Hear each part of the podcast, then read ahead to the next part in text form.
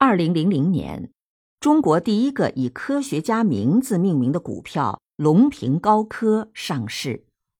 八年后，名誉董事长袁隆平所持有的股份以市值计算已经过亿。从此，袁隆平又多了个“首富科学家”的名号。而他身边的学生和工作人员。却很难把这位老人和富翁联系起来。他哪里有富人的样子？袁隆平的学生们笑着议论。在学生们的印象里，袁老师永远黑黑瘦瘦，穿一件软塌塌的衬衣。在一次会议上，袁隆平坦言：“不错，我身价二零零八年就一千零八亿了。”可我真的有那么多钱吗？没有，我现在就是靠每个月六千多元的工资生活，已经很满足了。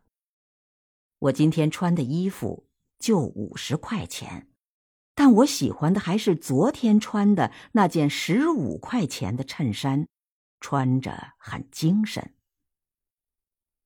袁隆平认为，一个人的时间和精力是有限的。如果老想着享受，哪有心思搞科研？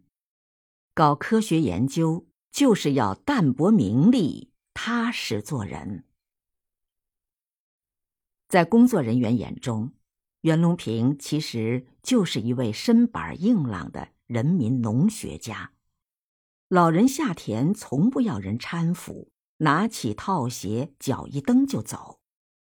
袁隆平说。我有八十岁的年龄，五十多岁的身体，三十多岁的心态，二十多岁的肌肉弹性。袁隆平的业余生活非常丰富，钓鱼、打排球、听音乐。他说：“就是喜欢这些不花钱的平民项目。”二零一零年九月，袁隆平度过了他的八十岁生日。当时他许了个愿，到九十岁时要实现亩产一千公斤。如果全球百分之五十的稻田种植杂交水稻，每年可增产一点五亿吨粮食，可多养活四亿到五亿人口。